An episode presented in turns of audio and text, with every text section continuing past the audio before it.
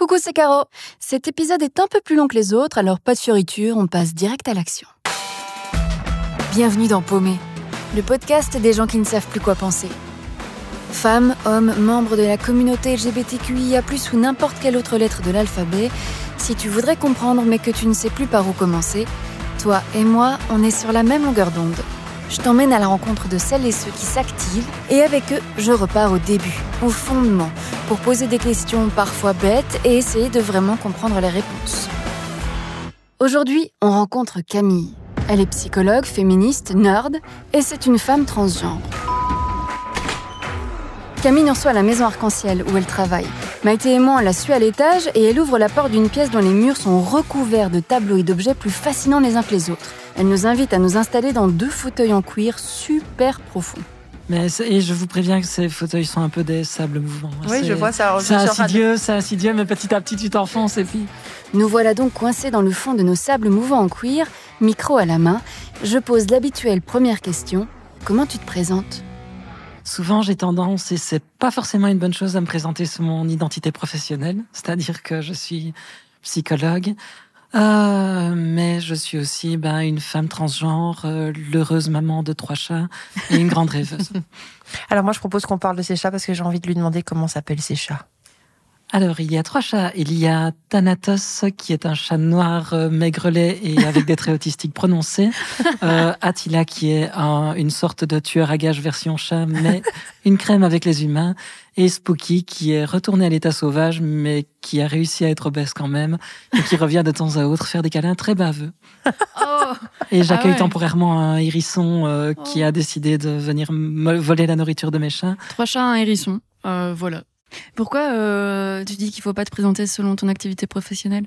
Euh, Parce qu'on on vit dans une société plutôt capitaliste, productiviste, et on a mm. tendance à considérer que la valeur de l'individu repose beaucoup sur son statut économique et professionnel. Et donc, euh, c'est clair que par choix, ma vie professionnelle est aussi une passion et c'est une immense partie de mon existence. Mais j'ai pas envie que ce soit l'exemple par défaut de se dire c'est ça qui nous définit. En tout cas, c'est devenu très deep en 15 secondes 30. Maintenant que les présentations sont faites, rentrons dans le vif du sujet. D'habitude, on lance notre conversation par un événement historique, mais aujourd'hui, on prend les choses un peu à l'envers et c'est Maïté qui commence pour nous retracer l'histoire de la question du changement de genre sur la carte d'identité en Belgique.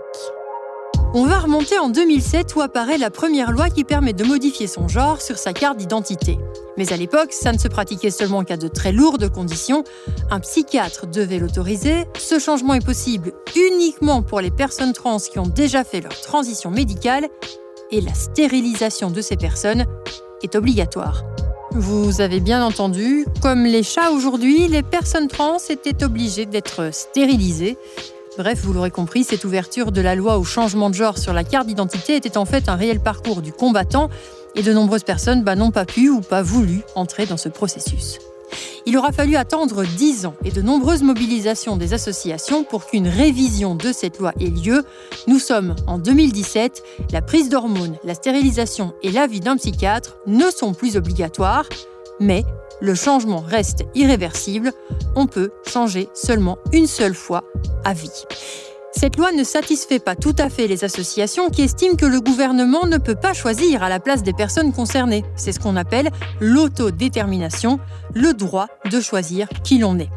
Les assos saisissent donc la Cour constitutionnelle de Belgique qui rend un avis favorable, estimant que la loi de 2017 est en partie inconstitutionnelle en raison du traitement discriminatoire des personnes dont l'identité de genre est non binaire et fluide. Grâce à cet avis et au travail sans relâche des associations, depuis mars dernier, ça y est, c'est passé. En Belgique, les citoyens et citoyennes peuvent changer le sexe mentionné sur leur carte d'identité autant de fois qu'ils ou elles le veulent. Moi alors par contre, pas encore d'avancée sur la suppression pure et simple du genre sur la carte d'identité. Vous savez, le fameux F pour femme et H pour homme. Depuis presque deux ans, il y a bien une loi qui est sur la table du gouvernement, mais bon, comme souvent, le projet fait débat et certains partis politiques, on ne citera pas lesquels, freinent des quatre fers. Donc je ne savais pas du tout déjà, commençons par là, que le numéro de registre national était genré. Et les remboursements INAMI sont genrés également, pour beaucoup, vu qu'ils sont liés au numéro de registre national. Ok. Et donc, si tu euh, changes ton genre sur ta carte d'identité, tu as un nouveau numéro national. Exactement, c'est ça. Et par exemple, euh, il n'y a aucune mauvaise volonté de la part des personnes concernées, mais lorsque j'ai fait mon changement, j'étais au chômage. Euh, bah, il y a eu deux semaines de battement parce que la FGTB n'a pas pu faire directement le pont entre l'ancienne identité et la nouvelle, si j'ose dire. Où j'ai eu. euh, en fait, c'est plein de trucs qui illustrent que les, les problèmes des personnes transgenres, souvent, c'est des problèmes d'usure. C'est des événements qui vont paraître euh, mineurs individuellement, mais qui, mis bout à bout, vont un peu donner cette impression de lutte constante. Pourquoi est-ce que tu as voulu qu'on parle de justement ce- cette lutte pour le changement de genre sur la carte d'identité? Euh, bah pour moi, parce que c'est déjà une question large de... euh, le genre, c'est vraiment un socle majeur de notre société. C'est aussi un socle majeur de nos luttes. Je vais donner un, exemple d'argument que j'entends très souvent qui est... euh, oui, mais en faisant tout ce que vous faites, est-ce que vous ne vous remettez pas vous-même dans des cases? Et euh, ces injonctions un peu paradoxales qu'on retrouve dans le féminisme aussi, hein, par exemple, de si une personne transgenre correspond trop au genre dont Mm. elle se revendique, on va dire mais non, c'est un stéréotype, c'est factice, t'en fais trop, etc. Si elle ne le fait pas assez, on va nier son identité en disant bah t'as pas la tête à l'emploi, ça ne convient pas. La personne ne peut jamais être gagnante. En fait, on est forcé de jouer selon ses règles. On se rapporte à ces cases, on s'y réfère parce qu'on est forcé de jouer selon ses règles. Et donc, on ne peut pas en faire abstraction. La carte d'identité, au final, c'est un peu ça. C'est ce document que vous devez avoir toujours sur vous et qui va dire au monde extérieur à quel point votre identité est tangible et à quel point elle doit être validée par le reste des personnes qui vous reçoivent. Euh, J'accompagne régulièrement des institutions et plein de résistances passives, c'est sur le mode ah non, je ne vais pas respecter l'identité de genre de la personne tant qu'elle n'a pas changé sa carte d'identité. je, vais dire une, une connerie monumentale, mais on peut pas juste dégenrer le numéro national et comme ça on peut le garder même si on change de genre? J'aimerais bien qu'on le puisse. Mais on est d'accord qu'il n'y a rien en soi qui nécessite que le, le numéro de registre national soit genré. On est d'accord Ou il y a un truc qui m'échappe? Hmm, il ne semble rien y avoir qui le nécessite en tout cas.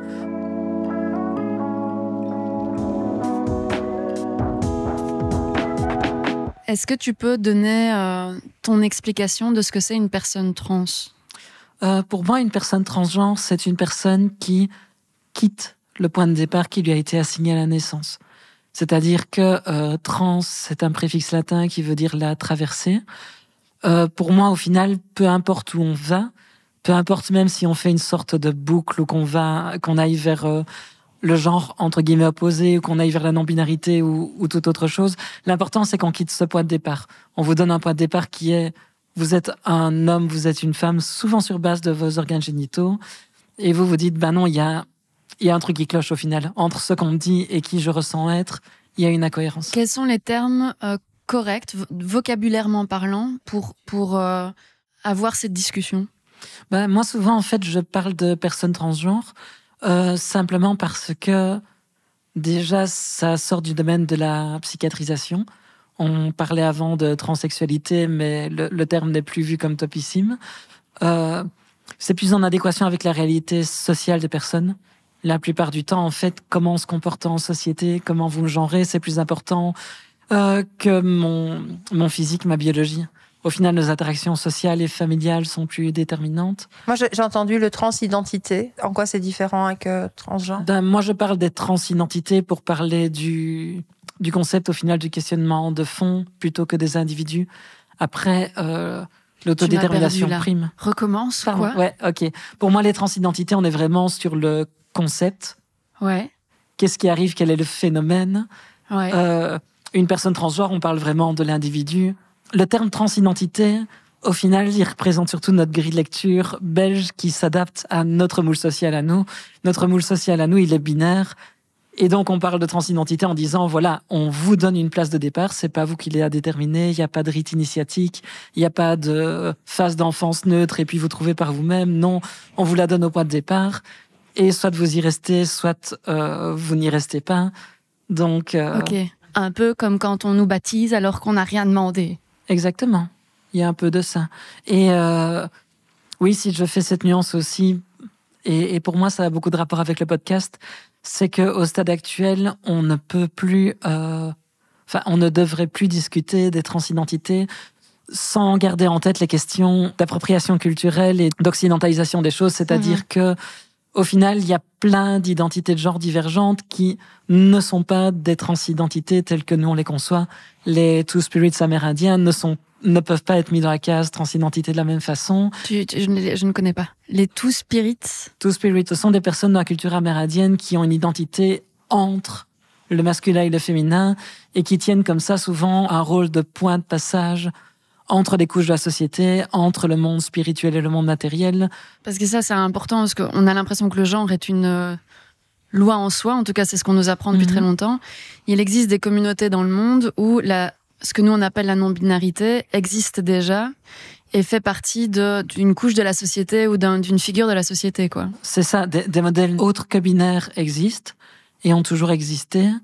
Euh, mais je pense aussi, de ce, de ce que j'en lis, qu'on paye un peu le poids de, euh, bah, de notre histoire. C'est-à-dire que beaucoup de ces modèles ont été effacés ou supplantés. D'accord. Euh, mais en soi, en effet, c'est important de se dire que notre modèle et notre grille d'analyse, ils sont utiles ici et maintenant, mais euh, on doit pouvoir penser en dehors.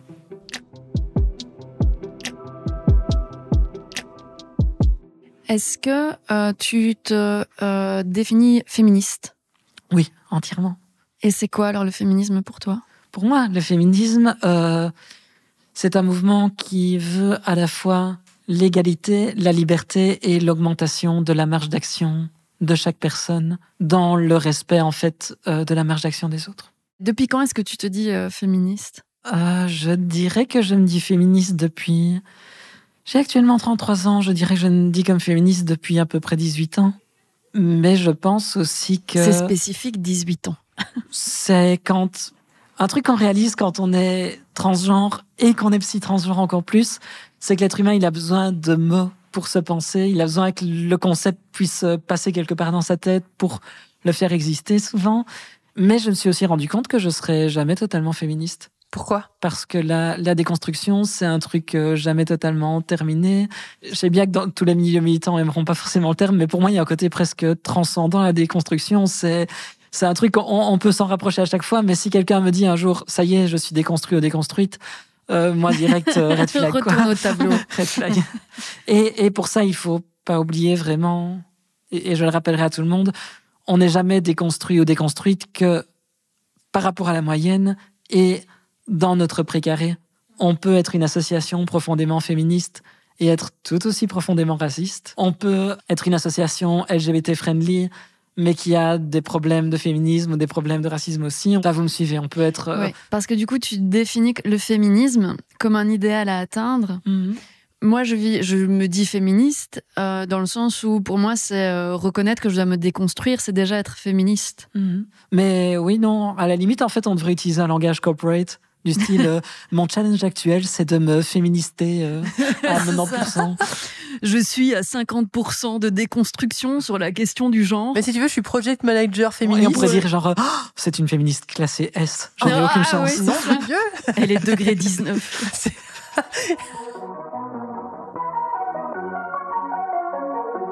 Le féminisme est traversé par plusieurs grandes dissensions. L'une d'elles, c'est la question de la place des femmes trans dans le combat. Il y a ce qu'on appelle les TERF.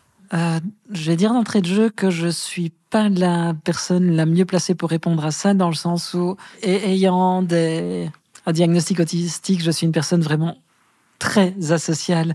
Des fois, j'ai tendance à dire que pour moi, je suis une militante de fond de tiroir, c'est-à-dire que je fais mes actions, mais dans mes petites pièces, dans mes petites ambiances feutrées, dans, dans des trucs. Et pour moi, c'est du militantisme. C'est un vrai travail de fond.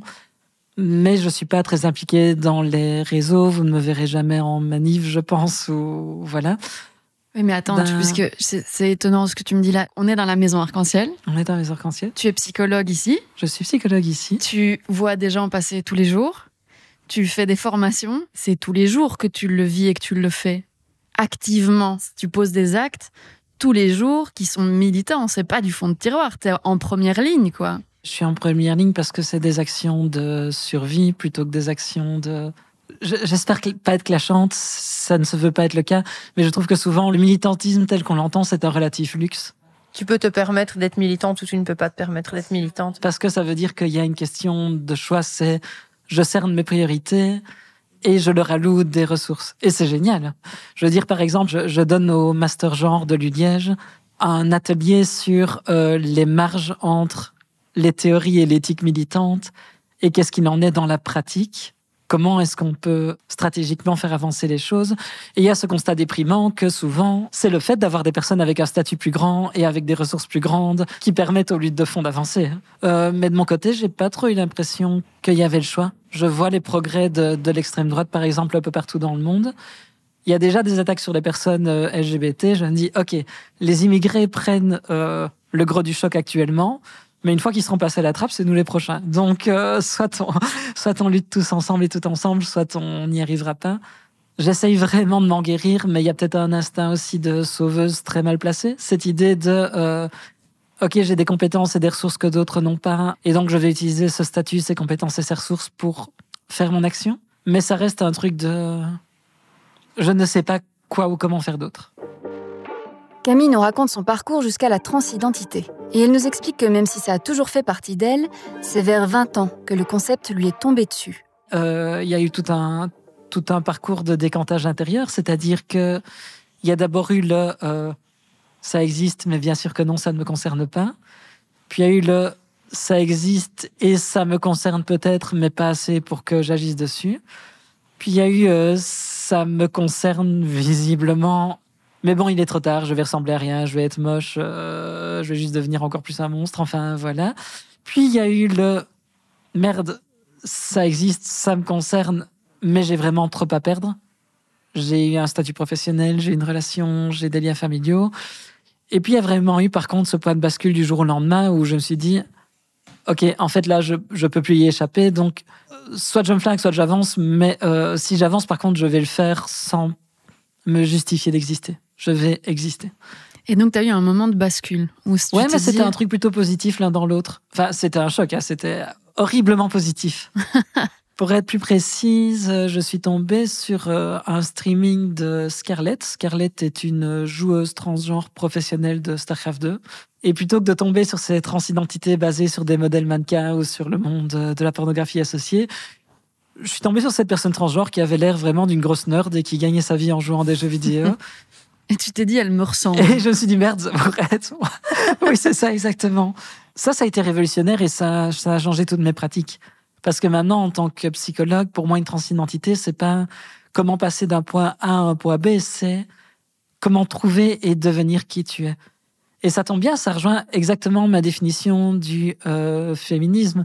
Je, je m'en fous au final complètement de la religion des personnes, que les personnes s'épilent ou non, qu'elles soient dans une structure euh, exclusive ou non, qu'elle soit hétéro ou non. Ce qui m'importe, c'est est-ce que la personne le fait par défaut ou est-ce qu'elle le fait parce que, après avoir sous-pesé les choses, ça correspond à ce qui lui plaît, à qui elle est.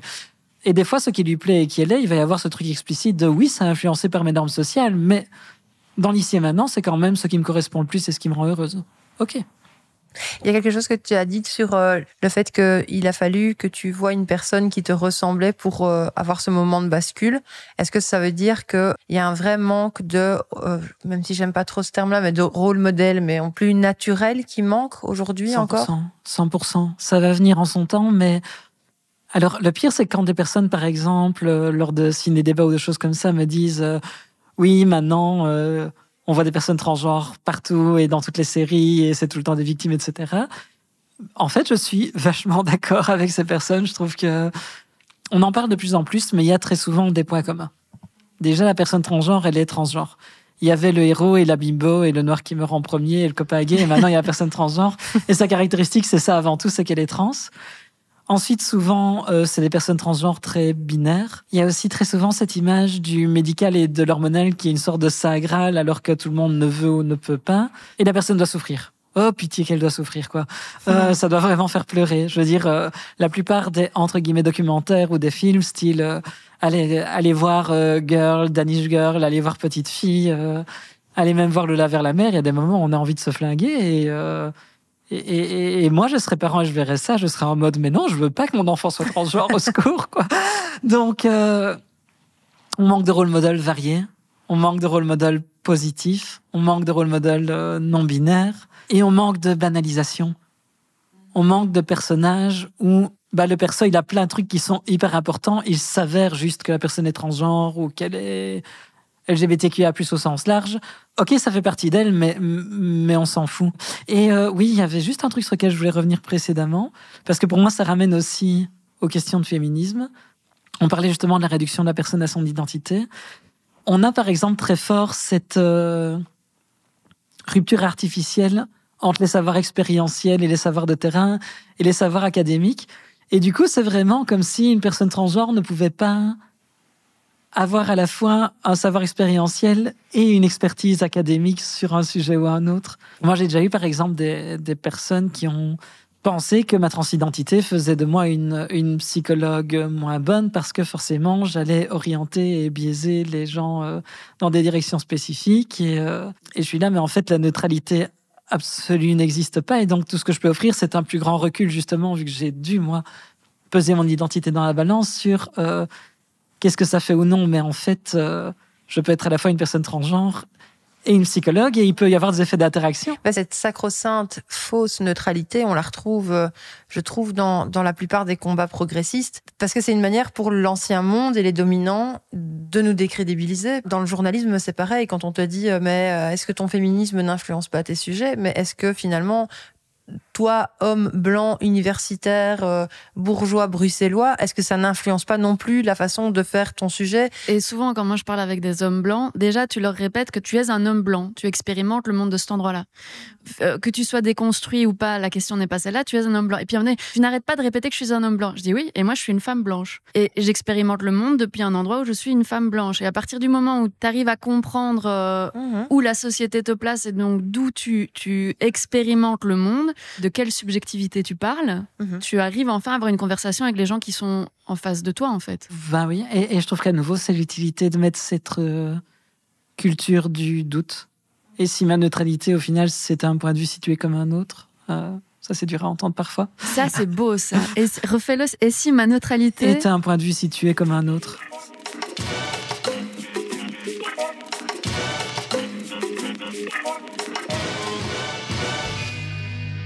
Quel courant féministe te ressemble le plus Auquel est-ce que tu t'affilies le plus? Aucune idée, franchement. C'est-à-dire que, pour le dire plus précisément, euh, il y a trois gros trucs qui me nourrissent dans mes réflexions féministes et à peu près aucun n'est issu de sources féministes. Euh, malheureusement. Je, je, plaide coupable, mais voilà. Le premier, c'est les sciences humaines et surtout, par exemple, actuellement, l'anthropologie. C'est très drôle parce que l'anthropologie a souvent été un peu discréditée scientifiquement comme étant euh, un peu un parent pauvre et l'image d'explorateur fou qui fait un peu nawak, etc. Et euh, quand je dis des trucs d'anthropologie actuellement, je me dis oh mon dieu, mais qu'est-ce qu'ils sont en avance sur le reste euh? et Idem pour les éthologues, les gens qui étudient le comportement animal. Ces gens ont compris beaucoup plus que nous, du genre qu'en fait, on ne peut pas avoir un regard entièrement neutre sur un milieu. Il faut pouvoir se laisser apprivoiser. Il y a une anthropologue qui a fait un livre qui s'appelle Les molles, les sorts, la mort, qui est une étude de la magie dans le nord de la France, et qui disait, mais au final, je ne pouvais pas étudier sans être moi-même prise dans le cycle. C'était impossible. Parce que ce cycle est basé sur le fait que des gens soient dedans et sur le fait que des gens soient en dehors, mhm. et que les gens en dehors ne puissent pas l'observer parce qu'ils n'y croiront pas. Donc tu dois être partie prenante de quelque chose pour le pouvoir prétendre à le comprendre. On doit pouvoir se laisser entrecontaminer, au moins un peu. Ça ne veut pas dire qu'on va s'abandonner, se laisser couper de son identité, perdre son identité professionnelle, mais on doit accepter d'avoir des sortes de pseudopodes qui vont se laisser euh, glumper mhm. par le reste du milieu. Des pseudopodes qui vont se laisser glumper par le milieu. Ok. Visuel, ok, je crois que je t'ai compris. Et là, cette histoire d'anthropologie et de pseudopodes me fait penser à un truc. Souvent, le discours tenu par les adversaires des mouvements LGBTQIA+, et des féministes, c'est cette sacro-sainte nature. Et là, Camille débarque avec un féminisme qui s'enracine justement dans l'étude de la nature et du royaume animal. C'est plutôt une belle réponse aux détracteurs, non? Pour moi, au lieu, de, se défendre des fois en mode oui, mais on est des animaux sociaux et notre déterminisme social, etc. On doit pouvoir aussi dire, il n'y a pas que ça, la nature, elle fait n'importe nawak. Lisez des livres de, biologie complémentaire. Une espèce qui stagne, c'est une espèce qui meurt. Donc c'est génial qu'on ait de la diversité, c'est comme ça qu'on grandit. Il y a le livre de Thierry Hockey sur des sexes innombrables, il y en a encore un autre sur les variétés de comportement reproduction. Euh, Enfin voilà, ouais, ouais, non, la nature, elle fait n'importe quoi et c'est génial. Donc, euh, et on fait partie de la nature, faut arrêter de penser qu'on est distinct. Il y a un, un documentaire génial qui vient de sortir, je recommande, c'est Creating Nature avec Camille Pierre. Nature? Rendre la nature queer en anglais. Ah, queering nature. Queering, voilà. Ce, ce truc est génial, il est hyper positif, il interroge à la fois des artistes et des scientifiques. Je recommande plus, plus, plus. Il est vraiment trop cool. Camille nous a donc parlé de sa première source d'inspiration, la science et l'étude de la nature. Sa deuxième, ce sont les spiritualités du Népal et du Japon. Et la troisième est encore un peu plus surprenante. C'est peut-être. Bah non, c'est pas quand, en fait, c'est tout ce qui concerne les mondes imaginaires. Je suis une grande euh, geek devant l'éternel, une grande amatrice de jeux de rôle et donjons et dragons. Les gens qui nous écoutent le savent, on, on est un repère de gens LGBT féministes. ah ouais? Euh, ah ouais, Ouais. complètement. Je joue par exemple beaucoup au Dark Souls et compagnie, et euh, je me dis, mais c'est pas parfait. Il y a des trucs qui se reflètent. Mais ça reste des mondes relativement dégenrés au final, parce que le genre n'est pas l'enjeu du truc. On est plongé dans un monde qui a ses codes, qui a ses normes, et le genre ne fait pas partie des priorités de, de ces normes. Et ça, c'est reposant quand même. hein. C'est pas parce que t'es un homme que t'es plus fort et parce que t'es une fille. Non, que- c'est ça exactement. Et chez beaucoup de personnes transgenres que j'accompagne, le jeu de rôle est un vecteur d'expérimentation. Ça leur permet de s'exposer dans leur identité vécue, mais tout en étant protégés Mhm. s'il y a un backlash. Mhm. Et ça, euh, c'est cool.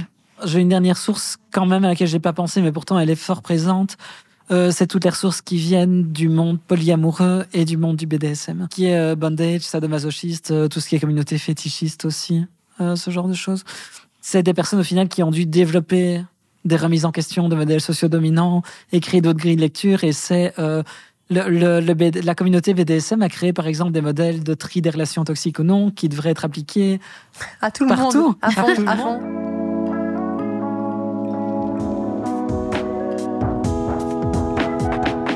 Qu'est-ce qu'il faut comprendre de ton féminisme du coup? C'est trois choses. Et elles sont pas forcément dans l'ordre de priorité. Tout d'abord, je l'ai dit, moi, c'est un féminisme du choix et du doute.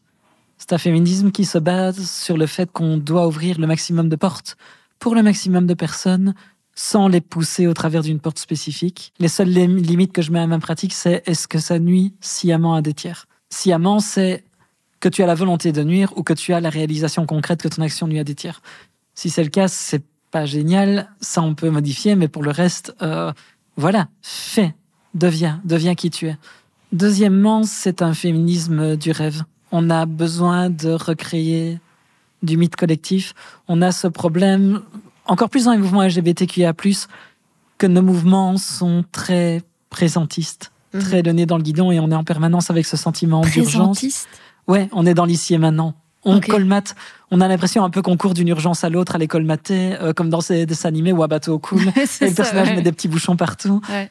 À un moment, on doit pouvoir aussi recréer une histoire, recréer de l'histoire. J'avais écrit un petit article sur le fait que Stonewall, pour moi, devient un mythe et que c'est très positif, c'est-à-dire que Bon, là, je me permets d'interrompre Camille juste une minute pour te raconter notre événement historique du jour, Stonewall. Nous sommes à New York en 1969. Je dis 69, tu te dis libération sexuelle, hippie et tout le touting. Et pourtant, on est peut-être en 69, mais à l'époque, l'homosexualité est toujours punissable pénalement et figure toujours dans la liste des maladies mentales. Il est entre autres interdit de servir des boissons alcoolisées aux personnes homosexuelles, de danser entre hommes ou encore de se travestir. Notre histoire se passe une nuit de juin au Stonewall Inn, un bar gay de Greenwich Village, un bar un peu miteux sans eau courante tenu par la mafia qui était un peu la seule à oser se foutre de la loi si ça pouvait lui ramener un peu de pognon. Le bar tourne à plein régime quand la police débarque pour faire une descente. On contrôle certaines personnes, surtout les drag queens, et on demande aux autres de se disperser. Fred Sergent, activiste de la cause homosexuelle qui a 20 ans à l'époque, raconte qu'il passe devant le bar à ce moment-là. Remarquant l'agitation, il se renseigne et apprend que la police est en train d'arrêter plusieurs personnes à l'intérieur et que certaines seraient blessées. Il décide de rester lui aussi sur le trottoir. Bientôt, une petite foule s'est rassemblée devant l'établissement. Et quand la police décide de sortir du bar pour embarquer les personnes arrêtées dans leur fourgon garé juste devant, ça ne se passe pas du tout comme prévu. Menottée et traînée de force sur le trottoir, Storm et de Laverie, sorteuse du Stonewall, s'en prend à la foule curieuse. Qu'est-ce que vous faites? Pourquoi vous restez là à regarder sans rien faire? Soudain, un premier projectile est envoyé en direction de la police, puis un deuxième. Les personnes présentes sur le trottoir jettent tout ce qui leur passe sous la main. Des pièces de monnaie, des ordures, des pierres, des pavés. Les flics sont obligés de se retrancher dans le bar et d'appeler des renforts. C'est le début des émeutes de Stonewall. Elles dureront cinq jours. Cinq jours pendant lesquels des drag queens, kings, ainsi que toute la communauté affrontent violemment les autorités. Mais on n'y fait pas que se battre. Face aux rangées de policiers en armure anti-émeute, bras dessus, bras dessous, les manifestants et les manifestantes se mettent à danser du kickline en chantant We are the Stonewall Girls We wear our hair in curls. We don't wear underwear. to show our pubic hair. Nous sommes les filles de Stonewall, nous portons nos cheveux en boucle, nous ne portons pas de sous-vêtements pour mieux montrer nos poils pubiens. Ces émeutes vont permettre aux personnes gays de sortir d'une ombre oppressante. Et l'année suivante, les communautés LGBTQIA+ de New York, de Los Angeles et de San Francisco descendront dans les rues pour commémorer les émeutes, dans ce qui deviendra la première marche des fiertés du monde. C'est la toute première Gay Pride. Gay Pride, Gay Liberation, traduisons, soyons fiers d'en être, libérons-nous. Soyons fiers d'en être, homosexuels. Depuis, les émeutes de Stonewall sont devenues une légende, dont on a un peu gonflé certains traits, même si ici, je m'en suis tenue aux faits qui ont été avérés. En réalité, ces émeutes sont devenues un mythe en soi, un mythe fondateur pour la communauté LGBTQIA+, partout dans le monde. Au final, moi, j'étais pas à Stonewall. Et la plupart des gens qui étaient présents sont maintenant décédés. On, on va reconstruire l'histoire. On va jamais être dans la réalité absolue. Mais cette histoire qu'on reconstruit, on peut reconstruire des choses qui vont nous aspirer, qui vont nous donner envie d'agir ensemble, qui vont créer des figures d'identification. Et euh, on doit se battre pour que du vrai sorte, mais on peut aussi créer nos figures où la vérité n'importe pas tant que est-ce que ça nous porte, est-ce que ça nous inspire.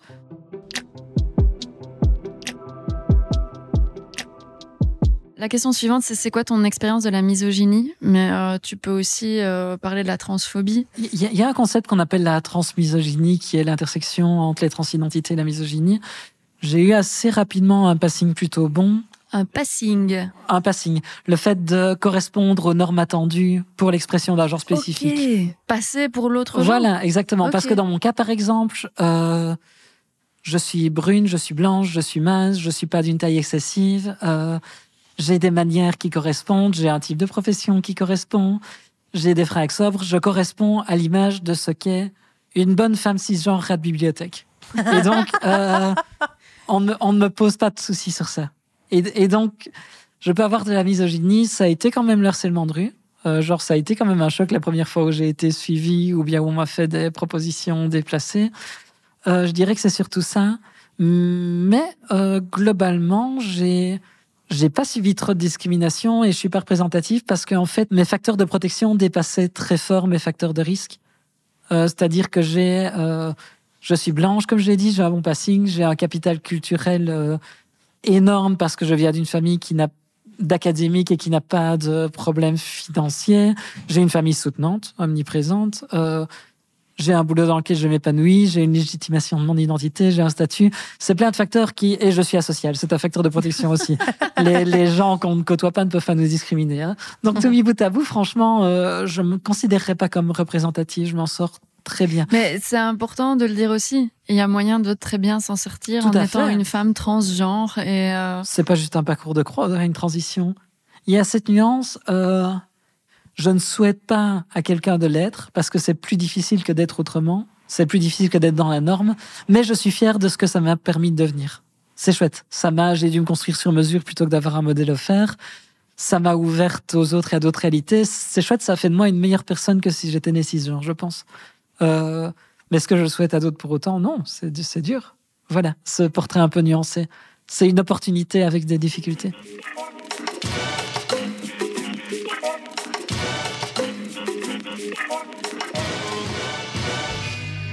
En tant que personne euh, transgenre, quelles sont les questions les plus alors je vais dire bêtes, mais c'est un peu péjoratif, mais les, premières questions et les questions un peu euh, basiques que les gens te posent? Alors, déjà, il y a, un truc qui n'est pas une question, mais qui est un mouvement de résistance passive et inconsciente hyper intéressant parce que je le constate au fur et à mesure des années.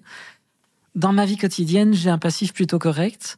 Et même au téléphone, mon travail de voix est correct. Et euh, absolument toute la population générale m'appelle madame par défaut, sans y regarder.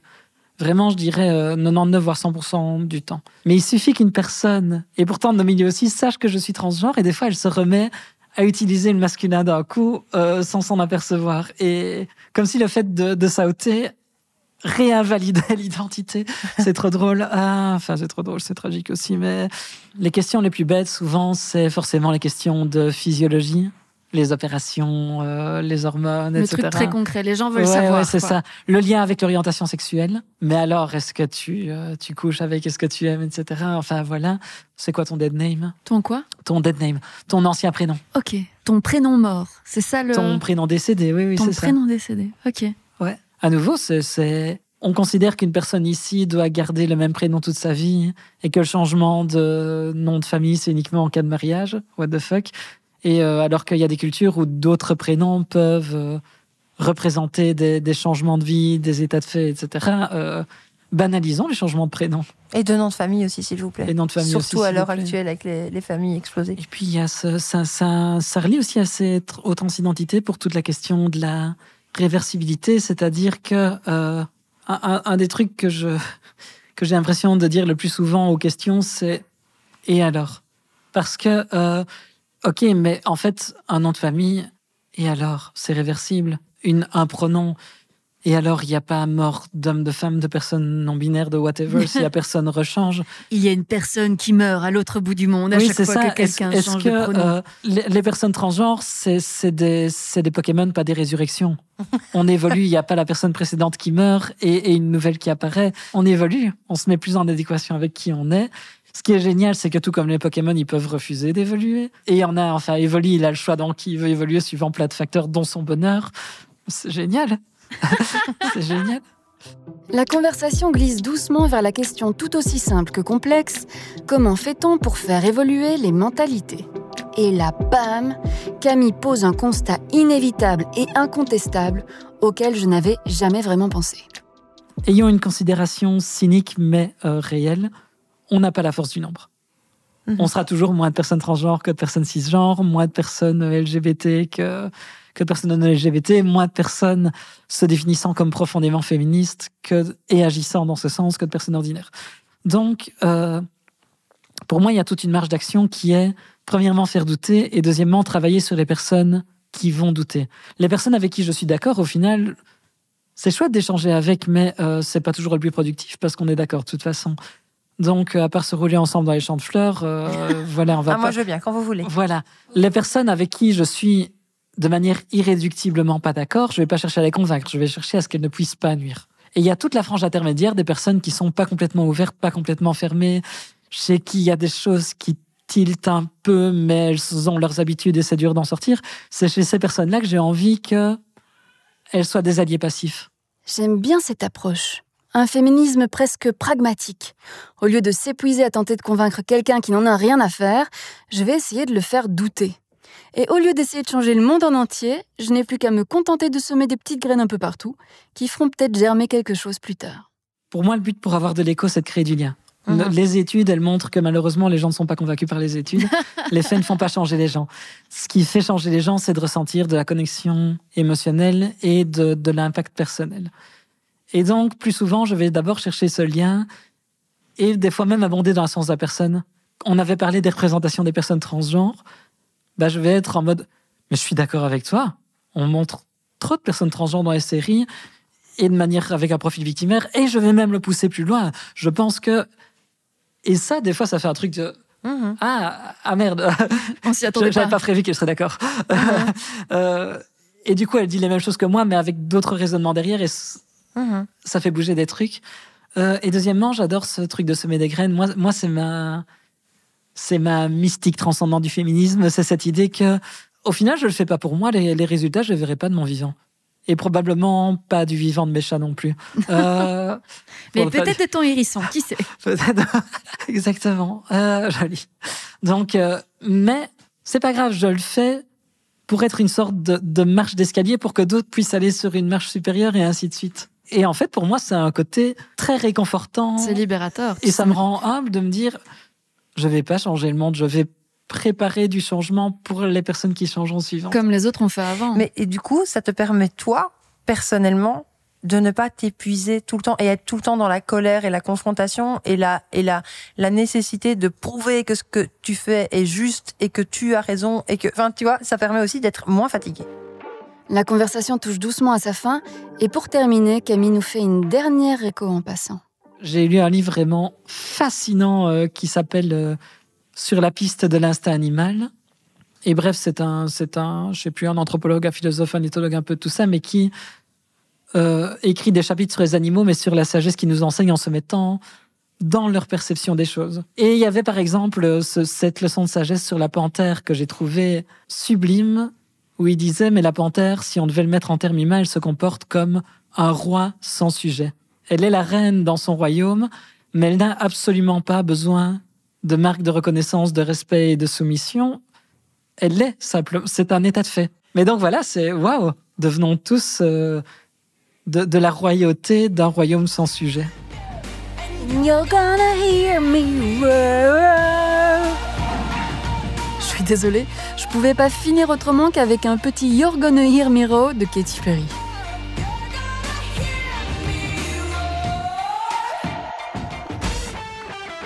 Tu viens d'écouter un épisode de Paumé, un podcast LVDT Studio réalisé avec le soutien de la politique fédérale à l'égalité des genres.